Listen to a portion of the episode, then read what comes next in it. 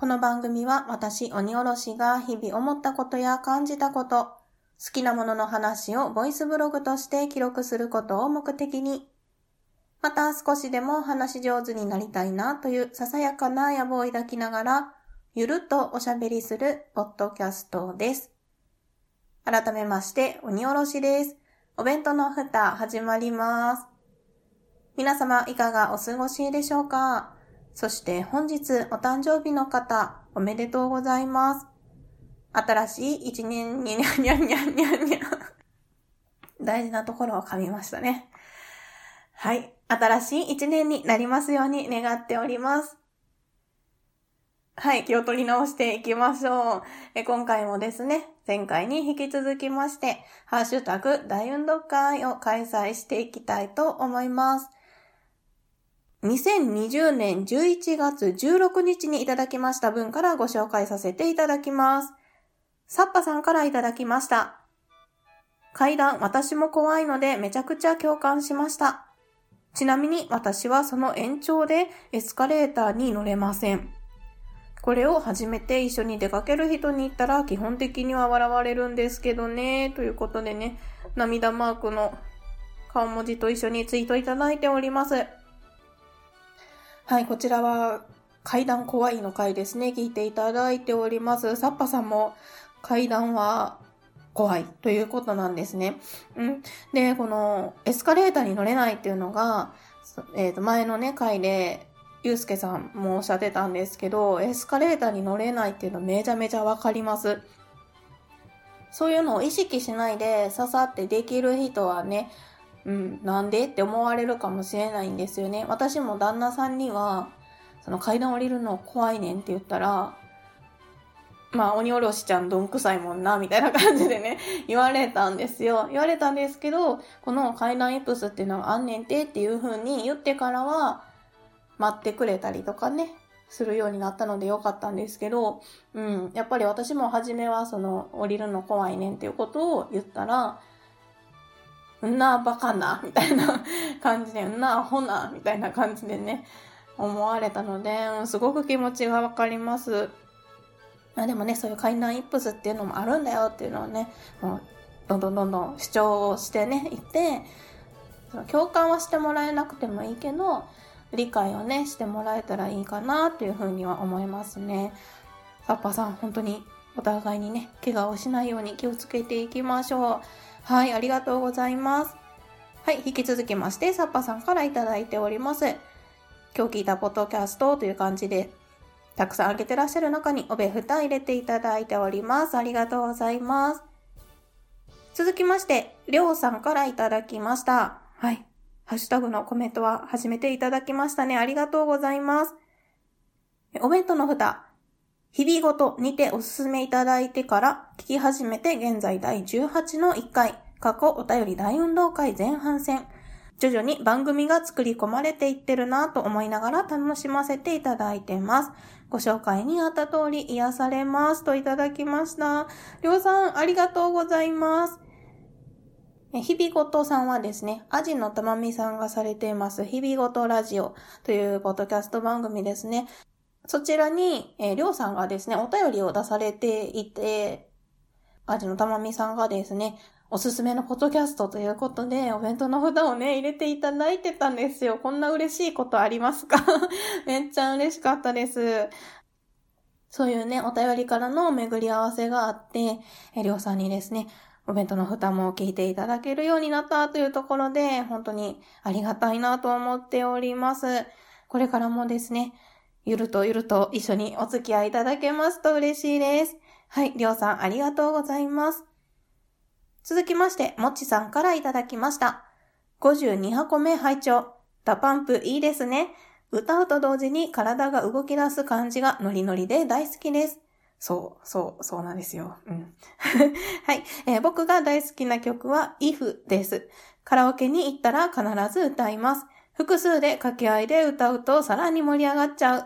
鬼おろしさんが熱い思いを語ってる姿はまさにご機嫌だぜ笑いといただいております。はい、52箱目ですね。 DA PUMP が好きなんです。ということで、 DA PUMP さんの簡単な経歴ですとか、あと好きな曲紹介ですね、させていただきました。えもちさんが大好きな曲は、あの、名曲、if ということで、わかります、わかります、もう。あれは絶対盛り上がりますし、カラオケに行ったらね、歌いたくなりますよね。でんででんででん。はい、ご飯が炊けました そうそう。で、その、やっぱり、私、if はあの、PV が好きですね。森の中に初期メンバーの4人がいたはって、そこでね、こう静かな感じで歌っているんですけど、でもその、サビの部分とかラップのところは背景とかも変わって、そこでケンさんのラップがね、入るところとかがすごく好きです。ご機嫌だぜっていうね、曲もあるんですけど、本当にご機嫌になれるラパンプさんの曲がたくさんあります。はい、もちさんありがとうございます。続きまして、あやほアットプロリスナーさんからいただきました。今日聞いたポッドキャスト1というところで、おべふた入れていただいております。はい、本当にいつもありがとうございます。続きまして、ネオさんからいただきました。おべふたで紹介された曲たち、過去3曲目は前半ということで、これは何のことかと申し上げますと、66の1箱目と2箱目で、モーニング娘。さんの好きな楽曲などについてですね、お話をさせていただいたんですよ。で、その好きな楽曲のメドレーをですね、ネオさんが YouTube でまた作ってくださったんですよ。もうありがとうございます。MV のところがね、こう詰め合わせになっていますので、ぜひぜひ、どんな曲なんかなって気になられた方はですね、このネオさんの11月19日のツイートのところで、おべふたモーニングっていう名前をつけて、YouTube のね、作っていただいてますので、ぜひぜひ聴いていただけたらなと思います。はい、ネオさんありがとうございます。あ、ここからですね、ネオさんにたくさんツイートいただいてますね。 DA PUMP とモーニング娘。の共演。この時の小田ちゃんのキレすごかったな。あゆみんは言わずもがな。ということでいただいております。これもですね、YouTube のリンクを貼っていただいてるんですけど、どういう共演だったかっていうと、その DA PUMP さんが USA で再ブレイクした際にですね、その USA の楽曲の感じがハロプロの曲とリンクするところがあるっていうので、すごく盛り上がったんですよね。で、その DA PUMP さんとモーニング娘。の共演が実現したっていうところでね、 DA PUMP さんがそのパフォーマンス USA でしてるんですけど、そこでね、ハロプロっぽいコールが入ったりですね。DA PUMP さんのその USA の振りに合わせて、モーニング娘。のメンバーが踊るっていうのがあったんですよ。で、その時のそのサビの部分ですね。 C'mon baby のところで、こう片足上げて、いいねポーズして、指、腕を振り下ろしてるっていうところの振りで、その、小田ちゃん、桜ちゃんとあゆみん、めっちゃキレッキレなんですよね。なんか、ほんまにその、バネで動いてんのかなっていうぐらい、すっごいキレがいいダンスをしてるんですよ。うん、これもぜひですね、ご覧になってみていただきたいですね。このハッシュタグおべふたをつけてね、ツイートいただきましてありがとうございます。はい。えー、そしてネオさんですね。ルーこと工藤遥さんの融資はこちらというところで、また YouTube のリンクを貼っていただいております。で、こちらですね。私の推しの一人であります、工藤遥さんが活躍された場所というところで、怪盗戦隊ルパンレンジャーっていうのにご出演をされてるんですよ。で、そこで、工藤遥さんは、ルパンイエローという役柄で、ご出演をされているっていうのをね、教えていただきました。チェックチェックしておこうと思います。はい、ネオさんありがとうございます。はい、続きまして、サッパさんからいただきました。またですね、たくさん、今日聞きましたっていうのであげてらっしゃる中におべふた入れていただいております。サッパさん、ありがとうございます。続きまして、アポロさんからいただきました。11月20日に拝聴した番組リストというところで、またまたたくさん上げてらっしゃる中に、おべふたの66の1から2箱目ですね、モーニング娘。さんについてお話しさせていただいたところを聞いていただいております。はい。いつも本当にありがとうございます。励みになっております。続きまして、ネオさんからいただきました。6曲目 R と7曲目 L の比較ということで、またですね、YouTube のリンクを貼っていただいております。うん、一般の方がご自身で独自に作られた、比較をされたっていう動画があって、これ聞いたらわかります。うん、どういうことかっていうのがわかるので、ぜひですね、この人間関係ノーウェイウェイとラブペディアを変保単調で同時再生パート1という YouTube のね、動画がありますので、ぜひぜひこちら聞いてみていただきたいです。はい。ネオさんありがとうございます。続きまして、大場さんからいただきました。早朝から鬼おろしさんの可愛い声を聞いてキュンキュンしてるといただいております。えこちら、オルネッポさんにですね、ゲストで行かせていただいた時のリンクもね、貼っていただいております。大場さん、ありがとうございます。もう、桃屋さんにね、いろんなことをさらけ出してしまったんですけれども、可愛い声と褒めていただきました。大場さんともですね、いつかお話ししてみたいなと思っております。はい、ありがとうございます。続きまして、オルネポさんからいただきました。ゲスト会最新回でございます。桃屋のまんまゲスト鬼おろしさん、ハッシュタグおべふたつけていただいております。もうぜひぜひ、オルネポさんの11月22日配信分の回お聞きいただけたら嬉しいです。はい、桃屋さん本当にありがとうございました。はい、続きまして、ネオさんからいただきました。いいね、ということで、えっ、ー、と、ブレイカーのアプリの方ですかね、そちらで、えー、オルネポさんにですね、遊びに行かせていただいた回をですね、いいねというふうに言っていただいております。ネオさんありがとうございます。続きまして、ステディさんからいただきました。はい、ステディさんも、はじめましてですね。ありがとうございます。66の1、66の2箱目拝聴初めておべふた聞いた。いつからのモームスにハマった話を聞けるのかと思ったら、ゴリゴリに最近の西暦をナンバリングし始めた頃でびっくりした。その頃の娘は、工藤遥さんで止まってる私を恥じる。ハッシュタグおべふた、語彙力にならないくらい好きってことは伝わったので、なんとなくで OK、わらわらといただいております。はい、ステリーさん、オルネポさんからですね、おべふたの方に聞いていただきましてありがとうございます。で、工藤遥さんのお名前が出ておりますが、本当に私、工藤遥さん好きなので、ステディーさんもですね、工藤遥さんのことをご存知というところでね、嬉しいです。あの、好きなものを伝えたいはずなのに、語彙力がどんどん崩壊していって、結局うまく伝えられないっていうね、もどかしさがいつも自分の中であるんですけれども、伝わったから OK っていうふうに 言っていただきました。優しい。ありがとうございます。これからもですね、聞いていただければ嬉しいです。はい、ステディーさんありがとうございます。続きまして、柔らかアルマジロさんからいただきました。はい、柔らかアルマジロさんも初めてですかね、コメントいただきました。ありがとうございます。鬼おろしさん、僕と趣味が似てそう、話してみたい。間違えたところを一つ一つ突っ込みを入れるのが可愛いなといただいて おります。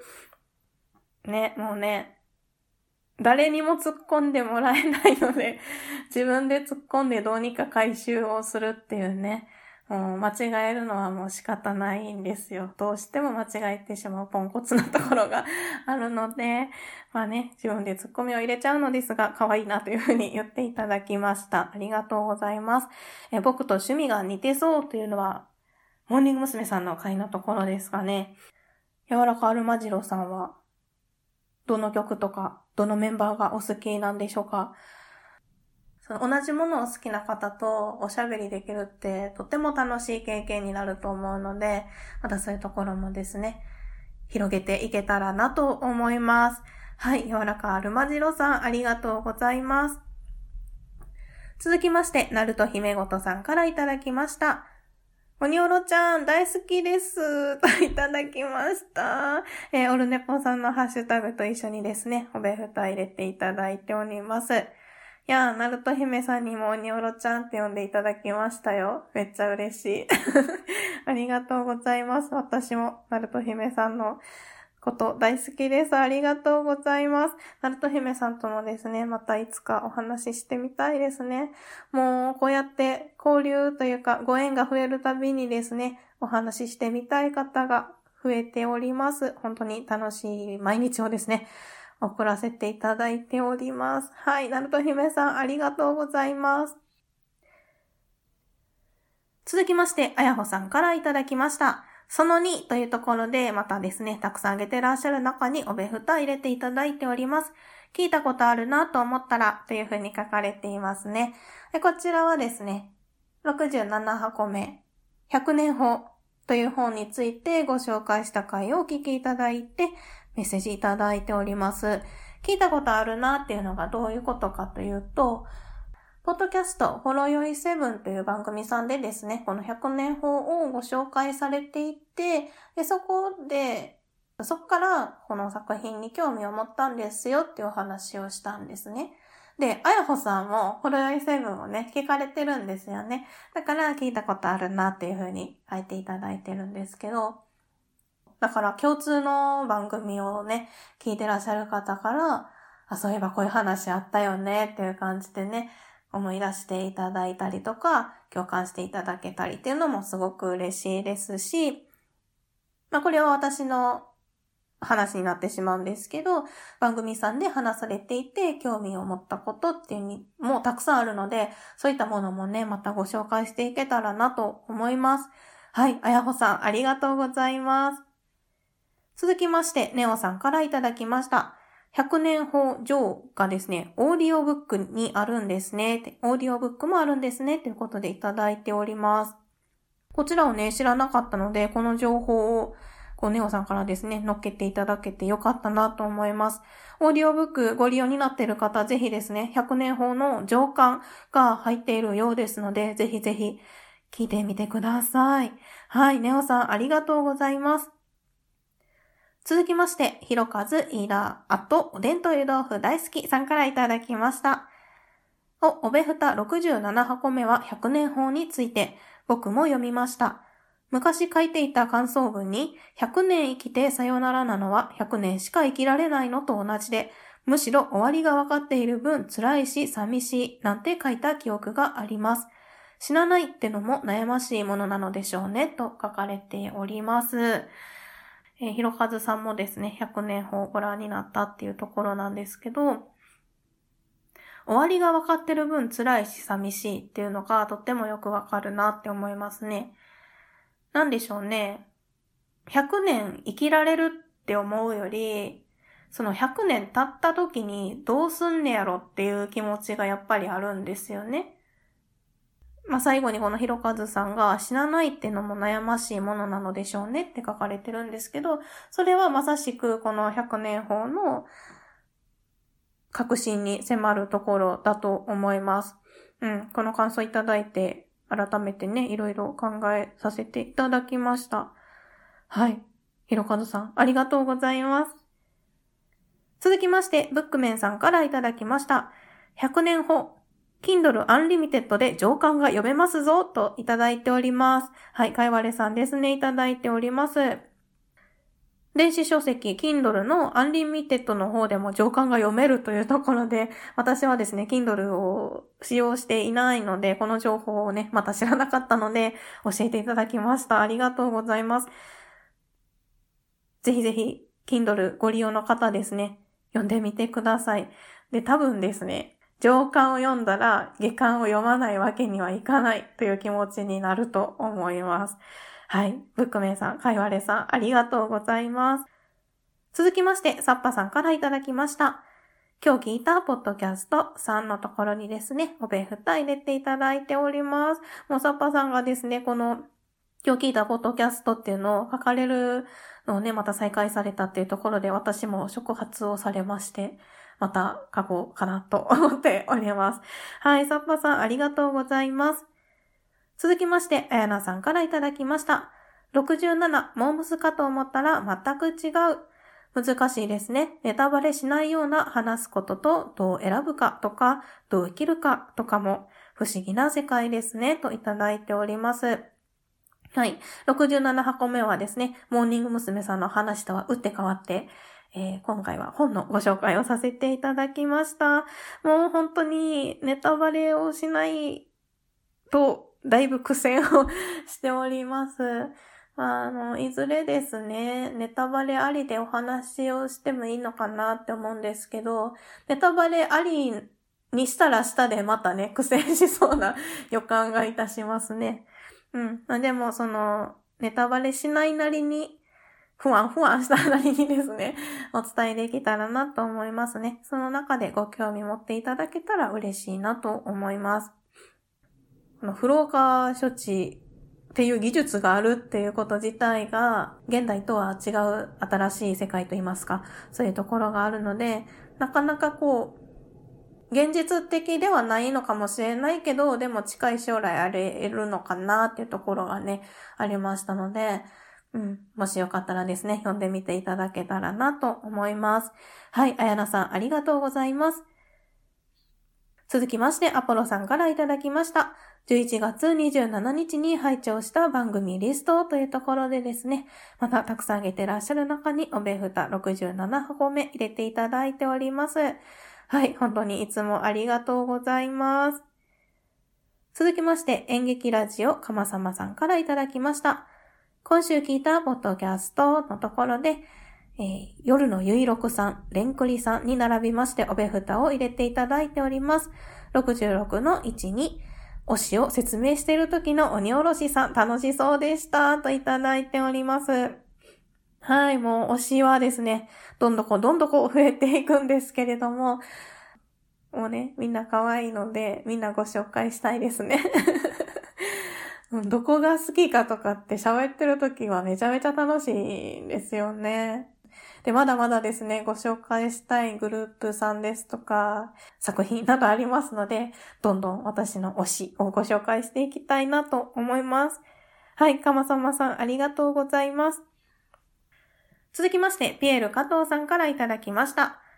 ご夫婦で同じグループが好きなのは楽しそうですね。つんくさんがプロデュースされてるからか、かっこよかったり、耳に残る曲が多いですよね。名前を言われて、あ、あの曲かっていうのがたくさんありましたといただいております。ピエール加藤さんにもモーニング娘。さんの回を聞いていただいております。まあ、どちらかというと私が影響を受けたっていうのも大きかったんですけれどもね、触発されて 刺激を受けて、また好きになったっていうのが、うん、良かったですね。はい、そして、つんくさんがプロデュースされている曲が多いっていうところなんですけど、そうなんですよね。そのつんくさんの曲って、マイナーコードがめっちゃ多いらしいんですよ。私は、なんとなくしかそのメジャーコードとマイナーコードの違いがわからないんですけど、旦那さん曰く、そのマイナーコードだからいいみたいなところもあるそうです。それでね、印象に残る曲って多いのかなと思います。えそんな中ですね、ピエール加藤さんにも、あの曲かっていうのがたくさんありましたというふうに言っていただけまして、うん、ご存知の曲もね、ご紹介できてよかったです。はい、ピエール加藤さん、ありがとうございます。続きまして、オルネポさんからいただきました、桃屋さんですね。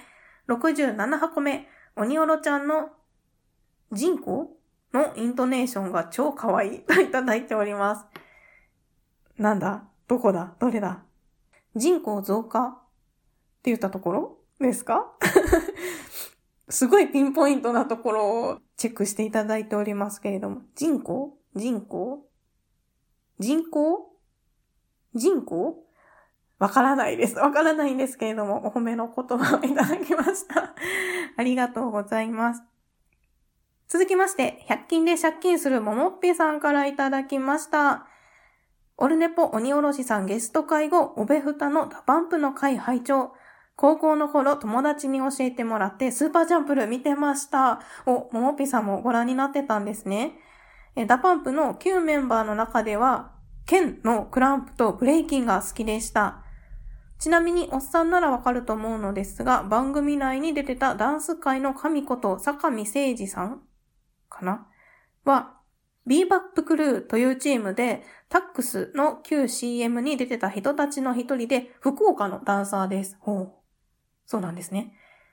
スーパーチャンプルは DA PUMP の3人と鈴木紗理奈さんが MC をするダンス番組で、ダンサーランキングや一つのジャンルにスポットを当てた回があったり、バトルありの番組でした。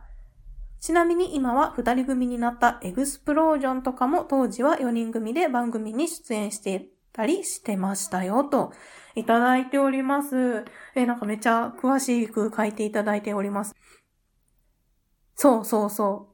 旧メンバーのケンさん、私も好きです。その、ごめんなさい。ダンスがあまり好きなんですけど、詳しくはないので、クランプとブレイキンっていうのを調べてみて、あ、こういうのかっていうのをね、分かったんですけど、そうそう、ケンさんのパフォーマンスかっこいいですよね。私も好きです。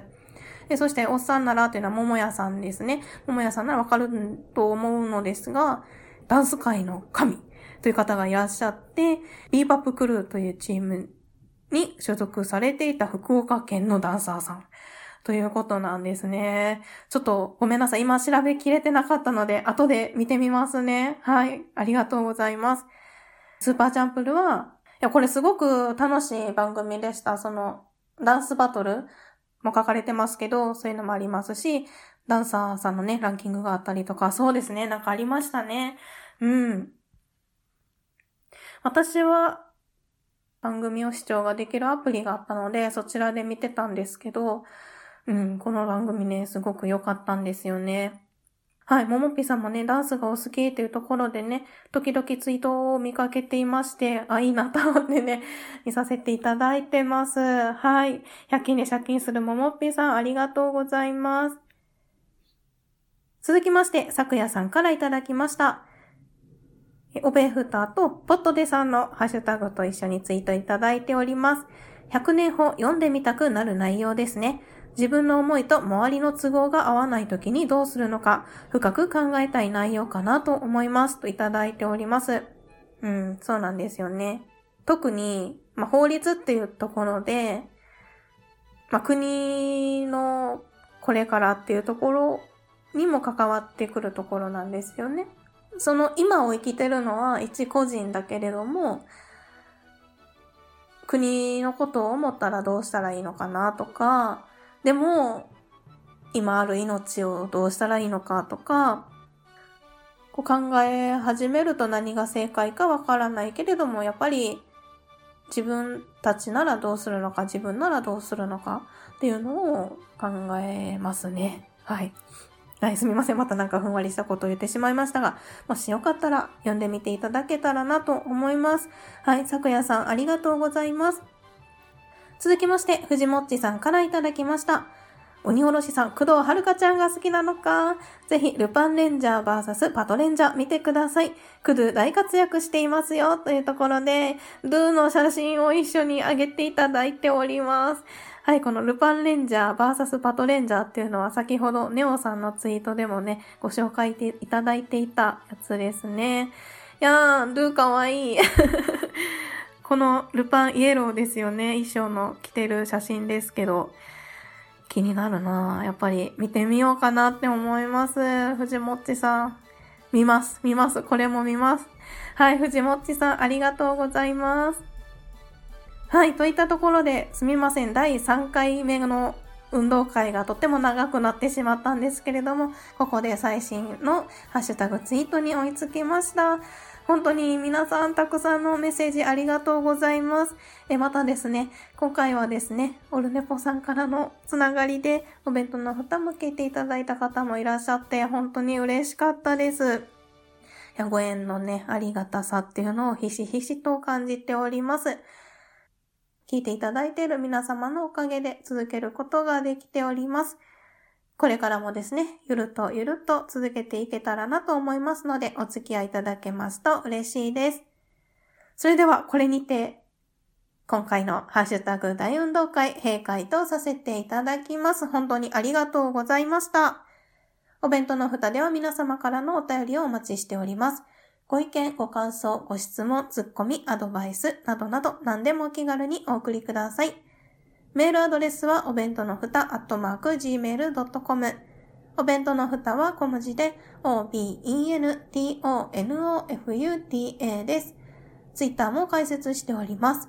ツイッターアカウントは、アットマーク、おべふた361。おべふたは、obefuta361 は数字です。検索してみてください。ハッシュタグはおべふた。おべはひらがな、ふたはカタカナです。それでは今回も最後までお聴きいただきましてありがとうございました。